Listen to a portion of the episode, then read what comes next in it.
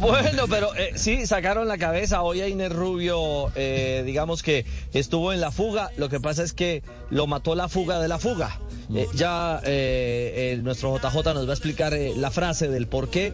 Lo cierto es que recuperó tiempo, recuperó posiciones y Santi Buitrago se mantiene como el mejor de los nuestros. J en una antesala, lo que será mañana, lo que promete ser una gran, gran batalla en la montaña. Claro, la, la frase de Chente García que se ha hecho famosa es la fuga de la fuga porque se armó un colectivo de 30 aventureros que salieron prácticamente en la partida. Ahí estaba Inés Rubio.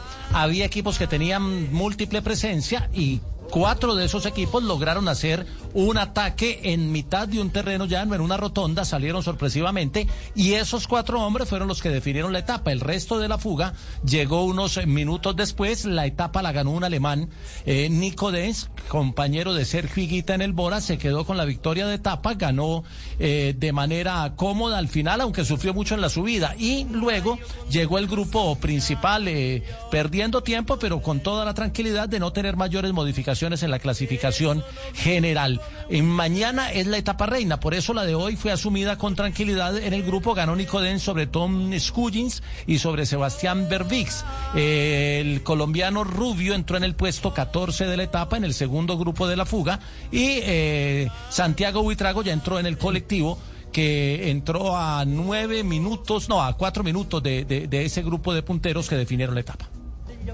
Bueno, escuchemos a Einer Rubio, su declaración pensando en mañana, porque todo se prepara para Crans Montana en territorio suizo. La eh, idea inicial era salir en fuga, como lo habíamos dicho. Sabíamos que la fuga iba a llegar, pero no sabíamos que iba a ser tan grande. Eh, y desafortunadamente, cuando una fuga es tan grande, no hay mucho acuerdo. Eh, se cortó en el llano.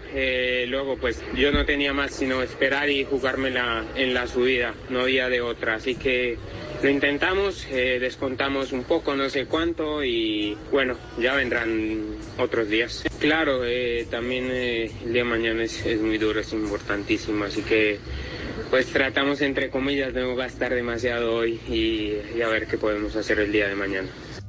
Bueno, mañana será jornada con llegada en alto. Se recortó J la etapa algunos kilómetros y un ascenso que puede marcar también dureza en la jornada. Claro, en el kilómetro 87 pasan el alto de San Bernardo, que es la cima Copi, así se le llama al, al puerto de montaña más alto sobre el nivel del mar.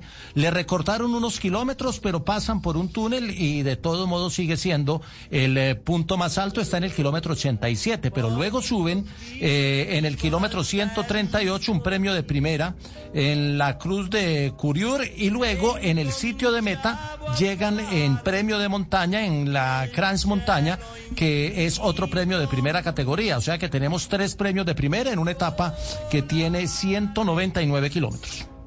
Bueno, esto pinta sabroso mañana, Javi, 5 de la mañana la señal por el HD2 y a las 8 de la mañana en la señal principal de Caracol a pura montaña de la etapa 3. Perfecto, quedamos pendientes. Eh, ¿Algún mensaje para, para, Ricardo? Eh, hermano, eh, manito, un abrazo pues para ti, weón. Eh, tranquilo, marica, que vamos el próximo año vamos a estar ahí. Eh, dándote noticias para que puedan mandar buenos informes. ¿Leíste, ¿Leíste, Ricardo, la copia del correo de la defensora del televidente en, Sí, claro, que, es de, que, estamos regañados por culpa de, Rigo. culpa de Rigo y ahora la radio. la defensora del Rigo nos apretaron, nos, nos apretaron, Rigo, no jodas. Pero ¿por qué, hermano? Si yo no, yo no digo groserías, que, que, la, que es la marica, hermano. No, no, jodas. Que le quede, que le quede eso en la conciencia, oye. En la conciencia en el pool también.